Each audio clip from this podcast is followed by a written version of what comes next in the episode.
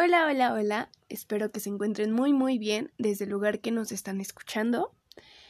Me presento, soy Minerva, estudiante de la carrera en Pedagogía de cuarto cuatrimestre en la Universidad Mexicana. A continuación, les hablaré un poquito sobre la teoría del muestreo de estímulo de Esther. Un dato interesante es que Clark Hunt es el que impulsó esta tendencia, más es a Estes a quien se le considera como líder en este campo. Estes retoma la idea de Guthrie en el asocianismo del estímulo y respuesta, los organismos aprendidos a vincular nuevas conductas aprendidas y situaciones del estímulo en las que anteriormente tenían una conducta en gran medida inapropiada. Bueno, pues acepta la ley empírica del efecto, en donde los reforzadores fortalecen y guían la conducta.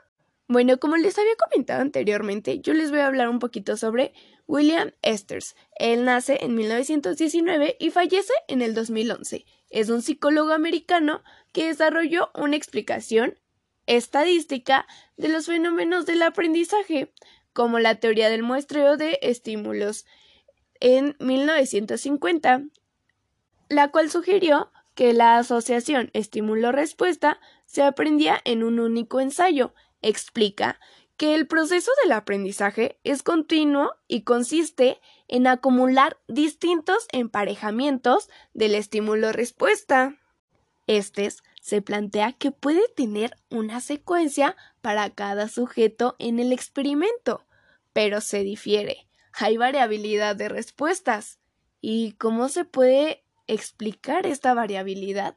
Bueno, pues hay que revisar la estructura genética, las estructuras previas, las elecciones, la sensibilidad al reforzamiento, la motivación y los recuerdos. Y si se consideran todas las causas al momento de la elección, esta será predecible.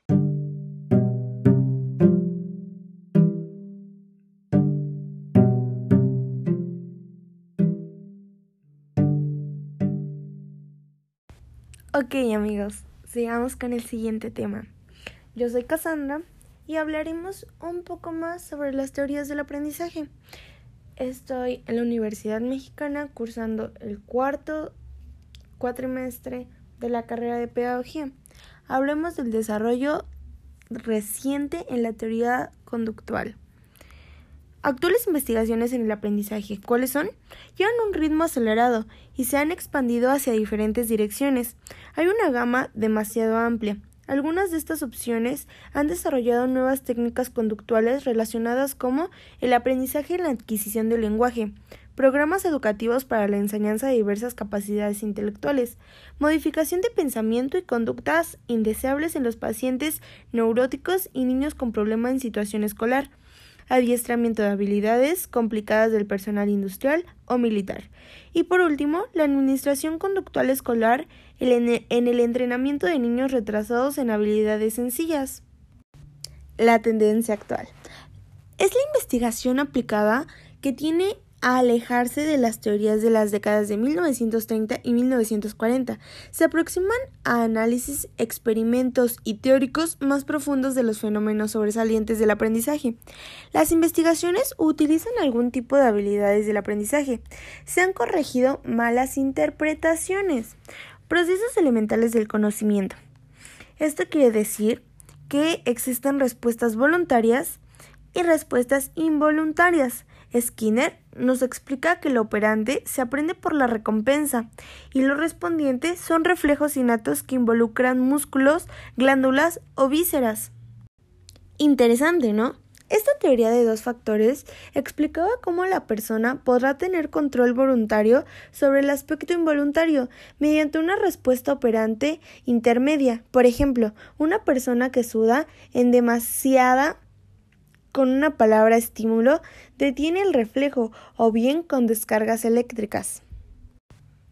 La biorretroalimentación y aplicaciones clínicas. ¿A qué se refiere esto? Es una técnica que se usa para aprender a controlar algunas de las funciones corporales, como la frecuencia cardíaca, que se conectan con sensores eléctricos que ayudan a recibir información acerca del cuerpo.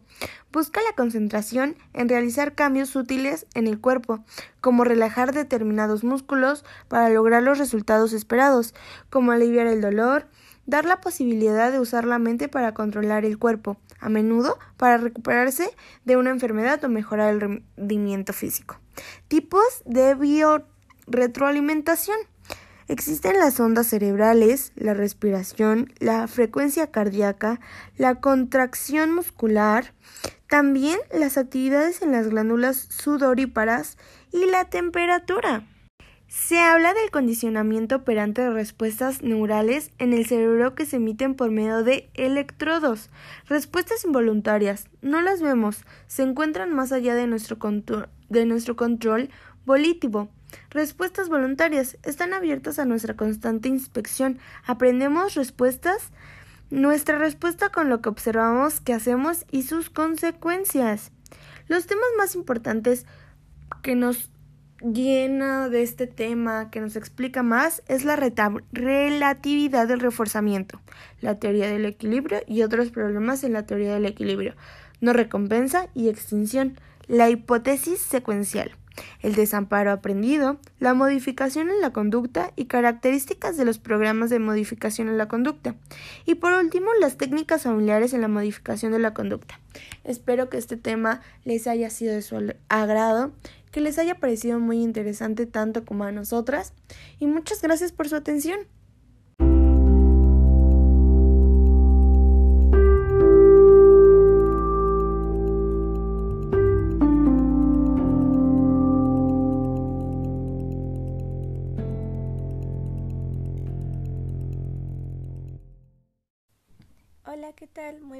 Mi nombre es Geraldine y yo les voy a hablar sobre la teoría de la gestal. La teoría de la gestal es uno de los pocos ejemplos de una construcción racionalista en la psicología. Los gestalistas empiezan con ciertas ideas bastante abstractas acerca de la naturaleza de la percepción y el pensamiento, y la estructura de la experiencia psicológica. Pasan entonces a interpretar las observaciones familiares en términos de estos nuevos conceptos y disponen de demostraciones sorprendentes de la operación de supuestas fuerzas organizacionales, a las cuales se refiere su teoría. Pero, ¿qué es la palabra Gestalt? Gestalt proviene del alemán y aunque aún no tiene una traducción exacta, puede traducirse como forma, construcción o estructura. Los psicólogos de la Gestalt se interesaban fundamentalmente en la percepción y en los procesos de resolución de problemas. Al aprendizaje se le consideraba como un fenómeno secundario y derivado, sin ninguna atracción en especial.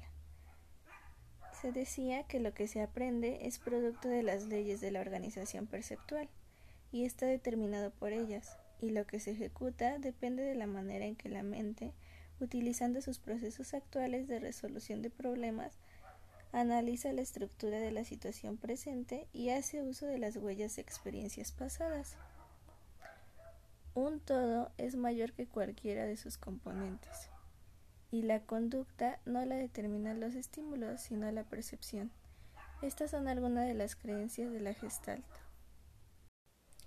Para los gestalistas, el niño aprende a conocer la estructura de un problema no mediante la repetición incansable de una fórmula incomprensible, sino mediante la liberación de la inteligencia para la actividad creativa. La psicología de la gestal se inició y obtuvo sus mayores éxitos en el campo de la percepción.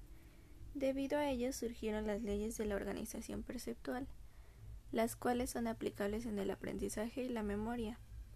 Por un lado, en la memoria se almacenan huellas de cuentos perceptuales que determinan la, estructura de la información.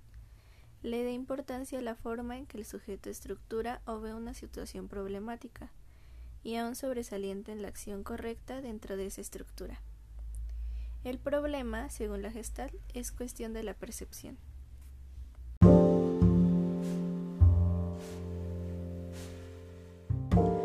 Esperando que el tema haya sido de su agrado, muchas gracias por su atención.